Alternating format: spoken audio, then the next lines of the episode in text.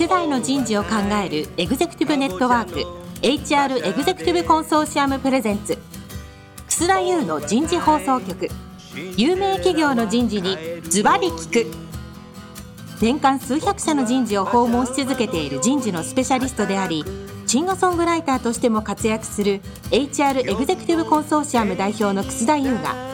有名企業の人事や人事をサポートする専門家を招いて企業が抱える課題や実際の事例を紹介しながら解決策を模索していきます。この番組はビジネスコーチ株式会社をはじめ HR エグゼクティブコンソーシアム協賛企業各社の提供でお送りいたします。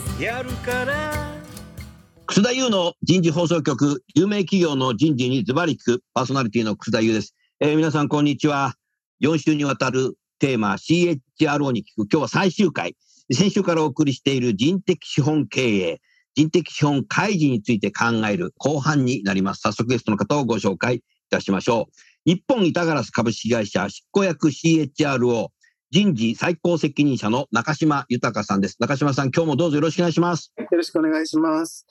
さあ、中島さん、先週はね、細かくいろいろ解説していただきました。ありがとうございました。まあ、今後やっぱりそういうね、投資家と対話できるようにしていく人事をどうやって作っていけばいいのかなっていうのも、少し後工程として、今からね、準備しておく必要性があるんだろうな、というふうに思うし、ひょっとすると、人事未経験の人が人事のヘッドになって、行く可能性もなんか出てきちゃうんじゃないかな、みたいなことがあるので、人事のプロフェッショナルをやっぱり作っておかなきゃいけないのかなということで、何かまず最初に中島さんご意見ございますか？ありがとうございます。まあ、あの、ね、投資家との対話になんていう話をされてますが、まあ、でも、ほとんどの企業において、そうした人事がその直接投資家と話す機会というのは実際は少ないんだろうなというふうに思います。ああ、確かにね。はい。CEO が必要だから CEO との対話で、CEO にやっぱり対話をして教えていくってことなんだろうね。はい、まあ、もっと言うと、説明責任をちゃんと果たしなさいって話だと思いますよね。うん、はい、あの人事の私たちがどういう責任を説明責任を果たせるかというところが、まあ、今回のポイントだろうというふうに思うんですね。うん、えー、振り返ってみますと、このまとめてみますと、その今、その無形資産、人的資本が企業経営にとって重要だっていうことを、まあ、その最近、経産省の伊藤レポートなんていうのが出てきて言ってるわけです。伊藤レポート2も出ましたからね。はい、そういうのをこう出しておっしゃってるわけですね。で、大事だからこそというので、まあ、ロジックとしてはそこから、だからガバナンスが必要なんだということで、うん、ガバナンスに必要な情報として、その人的資本の非財務情報を開示しましょうという、まあ、こういう流れになってきてるわけです。うん、で前回申し上げましたように、この流れっていうのは、私たちの人事がかつてその経験してきた、例えば労基署だとか、もしくは職案、そした行政、政府の方からのまあ、監事、監督と全く違うアプローチになってくるわけです。うん、それに対して私たちはどうしたらいいのかというところが、まあ、問われてますよというのが、まあ、テーマだったというふうに思います。はい。で、それに対して、その、説明責任を果たすというところにおいては、じゃあ私たち人事は一体何をやってるのか、どういう存在なのかというところを考え、まあ、示していく必要がある。なるほど。はい。そのためには、じゃあ人事のやるべきこと、それからですね、うん、人事の中のそのストラクチャーというものですね。うん、専門性というもの、うん、組織のストラクチャー、それから個人の専門性というものをしっかりしていくという人があるだろうなというふうには思います。おっしゃる通りだね。あのー、コーポレート部門の中で人事だけが細かいファンクションがものすごく多いじゃないですか。まあ簡単に言えば採用、育成、配置、評価とかってあるんですけど、これ以外にもいろいろ出てきてるじゃないですか、最近。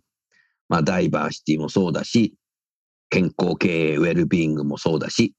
組織開発、HRBP もそうだし、まあいろんなものが出てくる中で、なかなかやはり本当にこうプロフェッショナル全体感を見ていく人を作っていくっていうのは、まあ何か仕組みと、やっぱりその意識の高い人事じゃないと、なんかこう、タコツボに入っちゃう人事ばっかりがなんかそ揃っちゃったぞみたいな形になりがちではないかなというふうに思いますけど、いかがですか？そうですね。あの、ただ、人事のこの組織立てっていうのは、実は先例といいますか、もっと詳しく、もっと言えば、その投資家との対話というので、今全面出てくるのは CFO じゃないですか。うん、財務経理というのは、実は人事以上に細かいファンクションに分かれてるわけですよね。うん、確かにな、そうだね。経理があり、財務があり、ね、うん、それから、まあ、他にもリポーティングがありみたいなことで、こう、ずる、たくさんあるわけじゃないですか。うん。で、そういう意味では非常に機能が分化している。その分化した機能を、ある程度、まあ、計画的に経験させていきながら、CF を育てていくということが、まあ、結構前からされてきた分野かなというふうに思うんですね。うん。同時に、この分野については、その、学校なんかでもきちんとした規則教育をやってるわけじゃないですか。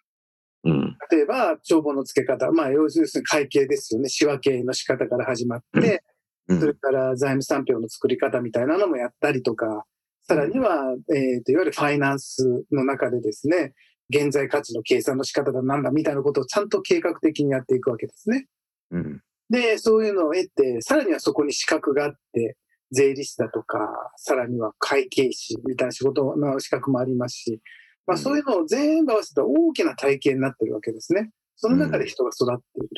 資格とか免許とかもきちっとありますからね。はい。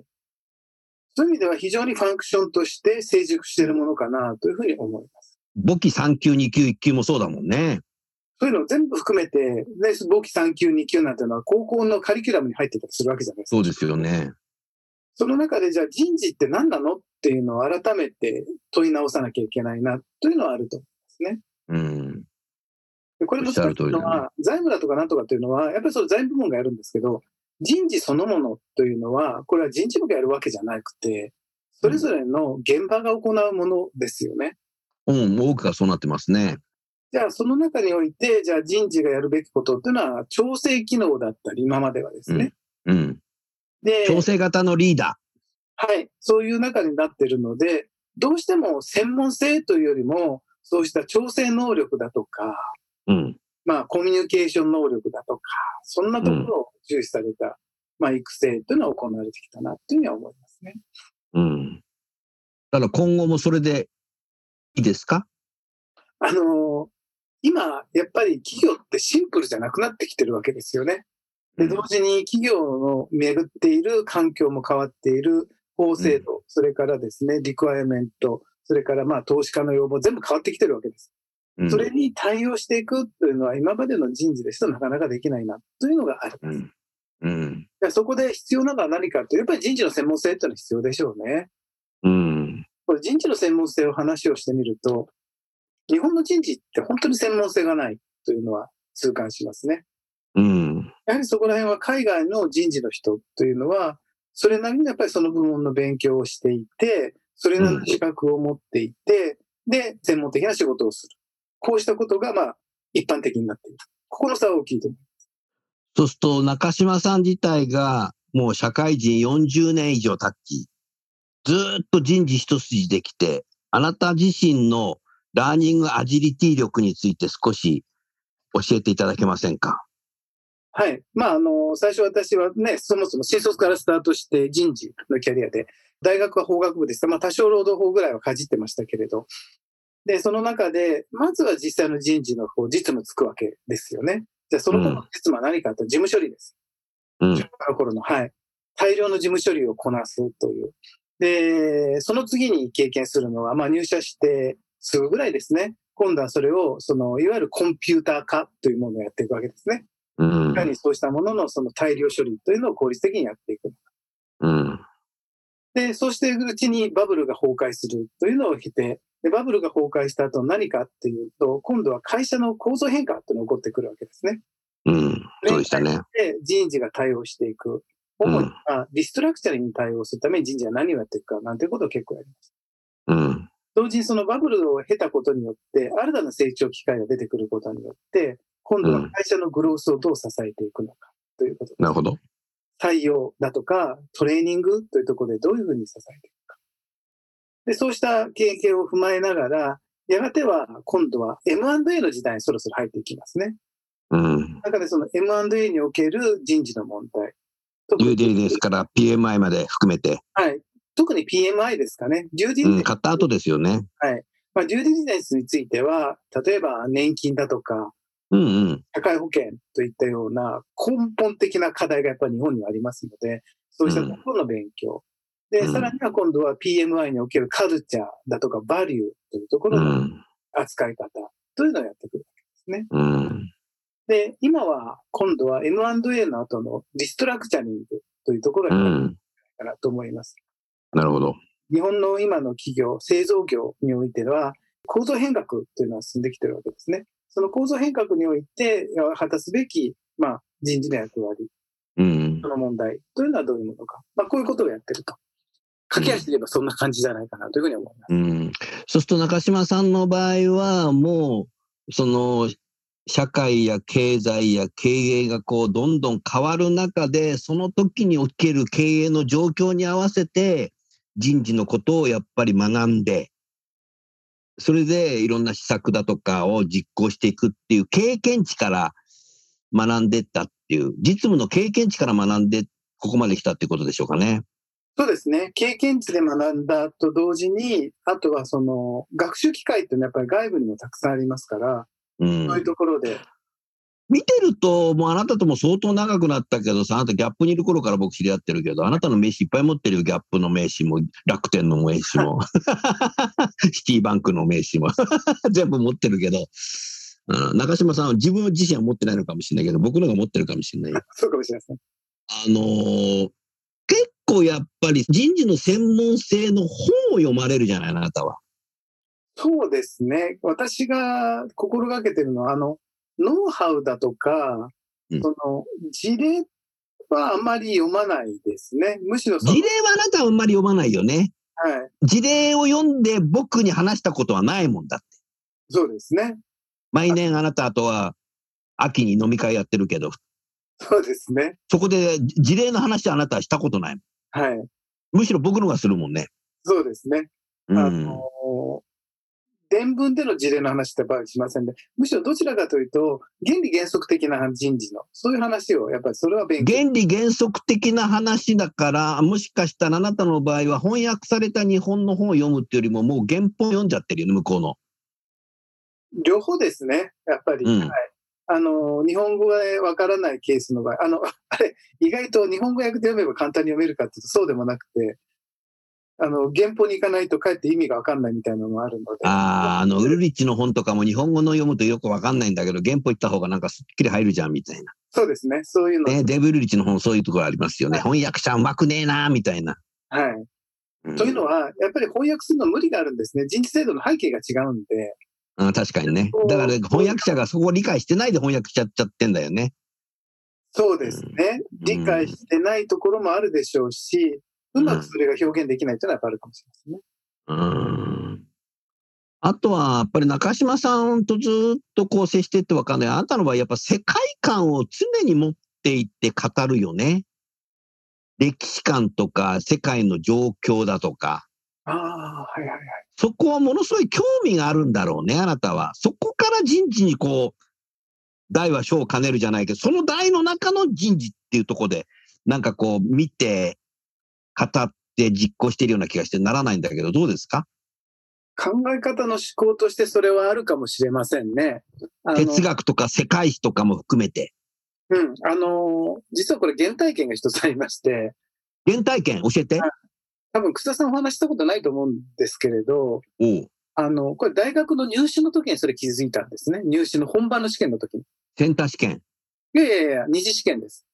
あ、二次試験ね。はい。二次試験私文系で、当時は4科目、社会2科目、二次試験は数学、英語、国語5科目か、をやらなきゃいけなかったんですね。で、その中で、世界史の試験の時に、そこで出てくるこう説明を、ちょっと論文の細かいことは忘れました論論文書かなきゃいけなくて、その論文の中に使ったのが、日本のこの時代の中でなぜこういう状況が起きたのかというところを説明しなさいっていうのがあって、うん、で、日本のことを書いてるうちに、だんだん、そういえばこの頃世界なんだろうなというふうにそう思って、で、そこで世界がこういうふうな動いてる状況だったという、その影響がここに呼んできてるみたいな、室町時代かなんかの多分出典だったと思うんですけど、そういう書き方。おそうなんだ。はいはい。はい、で、多分それが正解だったんでしょうね。あの、大学が合格できたんで。もうティーンエイジャーの頃からなんだ。そうです。それをやった時に、あ、そうなんだ。やはり日本ってやっぱり世界の動きの中から当然動いてるよねっていうのに。そういう意味では、その、それぞれの歴史なら歴史のこのカテゴリーを超えて、うん、で、例えば経済、それから社会といった学祭を超えて、ということが大事だな、というのが思ったんですね。そこはでも今のあなたのそのポジション、今の役割にすごく参考になるね。かもしれないですね。そういう意味で、あの、私は博士号は総合政策っていうので博士号を取ってるんですあ、確かそうだったね。はい。総合政策っていうのはそういう学際領域を学ぶ。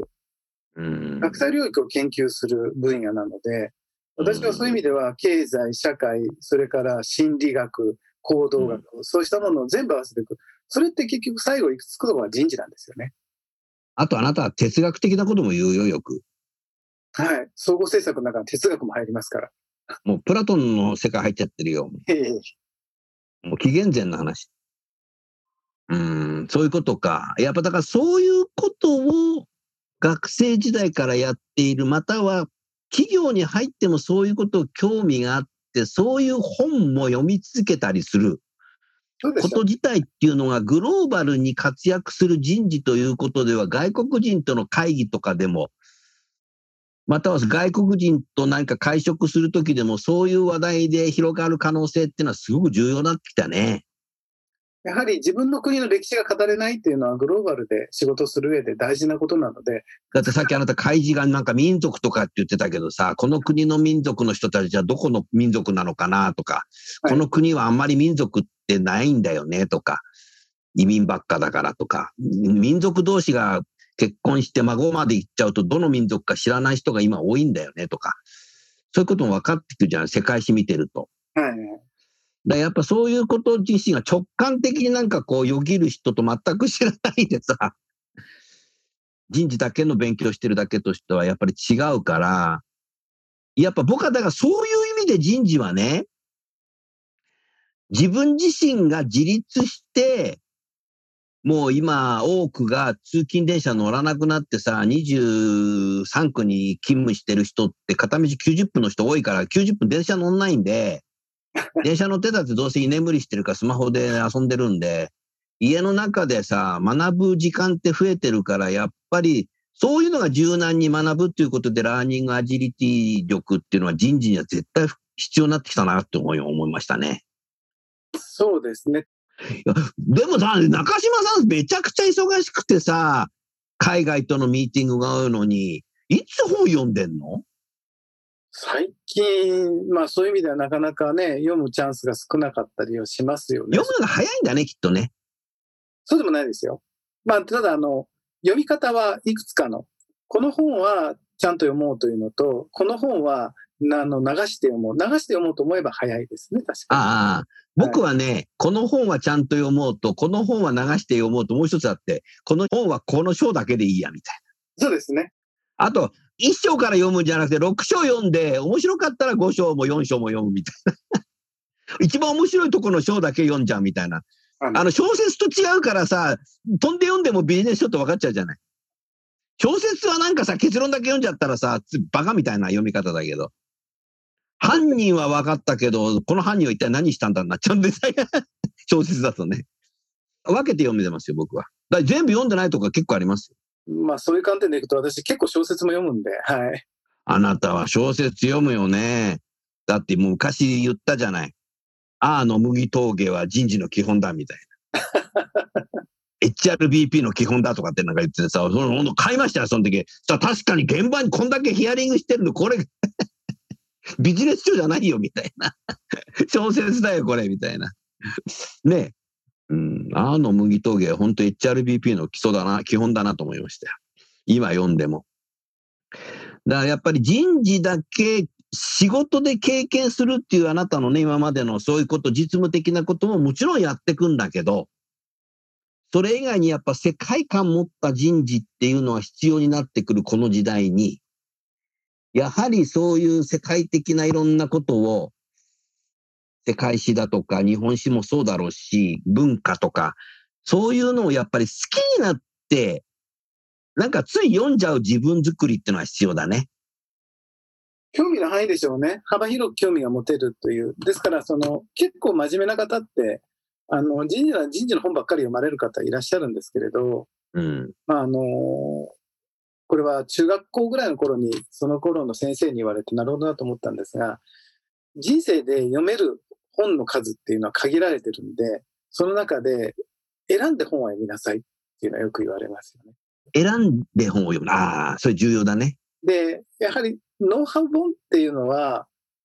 確かに役に立たなくはないんですけれど、その人生の中で本当に選んで読む本なのかっていうところやっぱ考えちゃうところありますね。であればもう少し原理原則のところ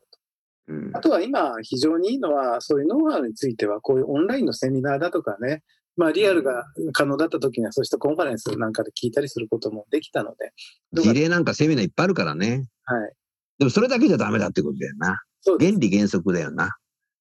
人事の事例っていうのは、これは難しくて、一社で適、これはあの聞いてらっしゃる方も実感されてると思いますけど、非常にいい話聞いても、でも、お宅の会社だからできることだよねってつい思っちゃうようなものもあるわけじゃないですか。あるあるあるある。その中からいかに原理原則が引き出せるのかっていうところが、まあ、その私たちの。原理原則を勉強しとけば、その事例から、自社にもできるかどうかがわかるよね、はい。そうですね。はい。そうすると事例を聞いてるとき、あ、原理原則違うなと思ったら、あの会社なんだなっていうふうに思えばいいわけだ。そうですね。うん最近ね、長島さんね、今日のね、テーマが少しそれるんだけども、重要なんで言うんだけど、本の買い方をね、変えたんですよ。2018年ぐらいから。うん、それ以前はね、もうね、ほぼすべてね、ネットで買ってたんだけど、今はもう最近はね、電動アシスト自転車で東京駅まで行ってね、大きい本屋でね、1時間か1時間半ぐらいね、手に取ってね、だいたい3ページぐらいとか面白い章をね、立ち読みして、それでだいたい5冊から10冊ぐらい買っちゃうの。で、最近大きい書店はね、1万円以上買うとね、無料でね、宅配便で送ってくれるんで、それでやってます。それはなぜかっていうとね、ネットで買ってるとね、この本は買った人はこの本を買ったってリコメンドしてきて、それ買うとね、つまんない本だったりするんですよ。そうです。だからそれを僕がつまんない本を買うと他の人にも多分リコメントしてるから、つまんないリコメンドになってるんですよね。それから表紙と目次だけだとね、中身が薄っぺらかったりする時がね、すごくあるんですよ。うん、だからね、いい本と売れる本っていうのがあるとすると、圧倒的に売れる本はね、薄っぺらい。いい本はね、なかなかリコメンドしてこない。っていうことに、たまたま僕自身が気づいて、もうネットで本を買うときは、あの先生が読んだ本とか、あの人が読んで面白かったよっていう、知り合いが読んだ時しか買わなくなって、あとは本屋に行って立ち読みしている。で、最近の大きい書店って立ち読みウェルカムになってて、なんかスターバックスという連動してて、なんかみんな本買わないでスターバックス読んでる人もいるので立ち読みお断りなんて書いて、昔書いてある本や結構あって、今全くなくて立ち読みウェルカムになってんで、もうぐるぐるぐるぐる回ってね、いろんなとこ世界史だろうがなんだろうがね、こうね、どんどんね、スーパーのカゴみたいなとこボンボン入れちゃって、うん、持って帰れないんで、あの、1万円以上買って、あの、すぐ読みたい本だけ、1冊か2冊だけ持って帰って、あとは宅急便で送ってもらってんね。うん、あ、そうですか。うん。そうしないとね、失敗するとね、めえーって感じじゃない、本は。中島さんどうやって買ってんの本は？私はでも、基本やっぱりネットですね。本屋さん行ったらでも必ず買いますけれど、なかなか今行く機会本当なくて、うん、コロナの時は特に外出をね、あんまり控えてました。ああ、確かにね。はい、できなかったです。ところがね、コロナの時大きい書店行くと誰もいないんですよ。ああ、いいですね。だから立ち読みしてあげたいとね。まあ、私の場合は、芋づるでやっぱり本は選びました。これはあの、論文を書いた経験からなんですけど。ああ、そっか。はい。文献を読んで、私は読んだ中で引用されてるその文献があって、それに興味があると、それを芋づるで引っ張っていくっていう。なるほど、なるほど。はい。そうすると同じ著者に偏らず、こう幅広く見ることができるんで。うんうんあの、やっぱりアカデミックの本だとさ、あの、最後のページにさ、どの本で引用したかっていうのが結構な書いてあるから、はい、たくさんなんか引用している本があったとしたら、それは絶対読んだ方がいいなって思いますよね。そう、ね,、いう読み方も一つあります。うん。アカデミックな本はそこで僕は十分だと思うし、僕もそれで買うことはあります。でも、そうじゃないビジネスはそういう引用のところ何も書いてないので、で、もうつまんないなっていう著者の本はもう絶対次の本もつまんないので。そうですね。はい。なんかね、ピーチは熱いんだけど中身がすごい薄っぺらい本がものすごく今多いよね。もう何なのかなっていうことですけど、ですからやはりこの人的資源から資本になってやっぱり開示をしていくっていうことで、直接は投資家とは対話をしなくても CEO が対話をしなくちゃならないので、それのいろんなことをやっぱり集めて分析して、きちっとね、CEO にあげるとなると、やっぱりいろんなことでね、体系的にやっぱり学んでおかないと、世界観持った人事っていうのは実務してるだけじゃなかなかできないので、やっぱりこれからはそういう挑戦する人を人事のワンオワンの中でマネージャー部下に対してどんな本読んでんのとかって言って、俺も読んでんだよねっていうことをワンオワンでやるっていうのは、これどうこれ？取ってつけたような話だけど。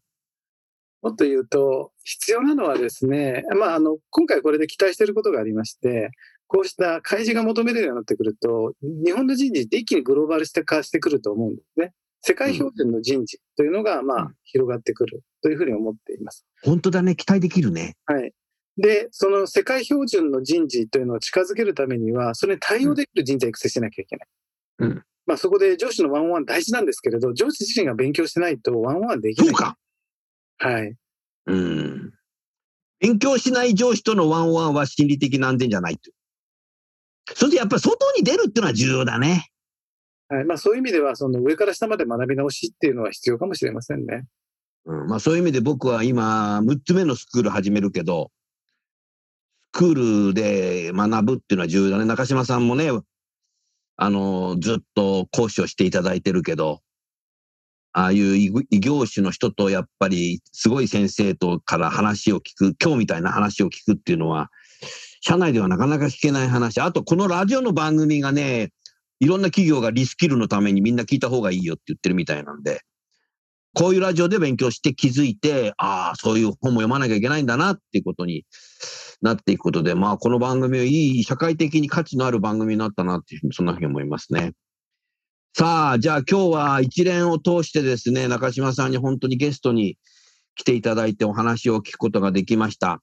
最後に、じゃあ、あの、リスナー、たくさんのリスナーの方に人事にですね、中島さんなりのですね、今日のテーマにふさわしいメッセージを添えて番組を終わりたいと思います。それでは中島さんどうぞよろしくお願いします。はい、ありがとうございます。あのー、今私自身が非常に興味を持っているのは人事っていうのはどうも、まあ、サイエンスでもないし、アートでもない。もっと言うとですね、人事のサイエンスっていうのはアカデミックの皆さんがいろいろ研究されてて、まあ、それぞれで一つあると思います。で、どちらかというと、今の人事はアート、思いつきとか感性でやってらっしゃることが多いんですが、今後人事の形というのはエンジニアリングに変わっていくのかなというふうに思います。すなわち、知見だとか知識というものをいかに現場に適用していくのか、その適用技術というのが必要になるんだろうなと考えています。そうした技術を学ぶ、お互いに学び合う、その人事という、まあ、同業種で、コミュニティオプラクティスという言い方をしますけれど、互いの企業の垣根を越えた学びというのは今後非常に重要になってくるんだろうなというふうには思っています。まあ、ぜひそういう機会を探してですね、勉強していただければいいかなというふうに思っています。ありがとうございました。ありがとうございます。中島さん、4週にわたり本当にお忙しい中、えー、番組に出演していただきましてありがとうございます。えー、リスナーの皆さんいかがだったでしょうか？今日からね、番組をお聞きした方は、4週全部ね、聞き直していただけると、なるほど、ということが、さらに、えー、気づくのではないでしょうか？それでは最後にゲストの方をご紹介して番組を終わりましょう。日本板ガラスの中島豊さんでした。中島さん、4回にわたりどうもありがとうございました。ありがとうございました。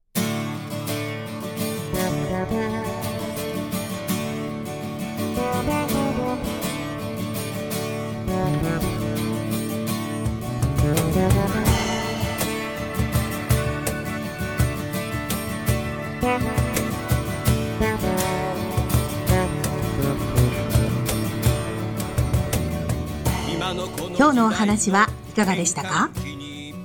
楠田優の The Times Will Change 時代は変えられるとともにエンディングといたします。この番組は日本最大級の人事ポータルサイト HR プロのウェブサイトからもお聞きいただくことができます。HR エグゼクティブコンソーシアムでは月例勉強会や分科会などを通して人事エグゼクティブの方々の共通の人事課題に関する本音の議論の場を提供しています。ご興味がある方はぜひウェブサイトをご覧ください。この番組は人と組織の生産性を高めるビジネスコーチ株式会社。HR エグゼクティブコンソーシアム協賛企業各社の提供でお送りいたしました。楠田優の人事放送局。有名企業の人事にズバリ聞く。それでは来週もお楽しみに。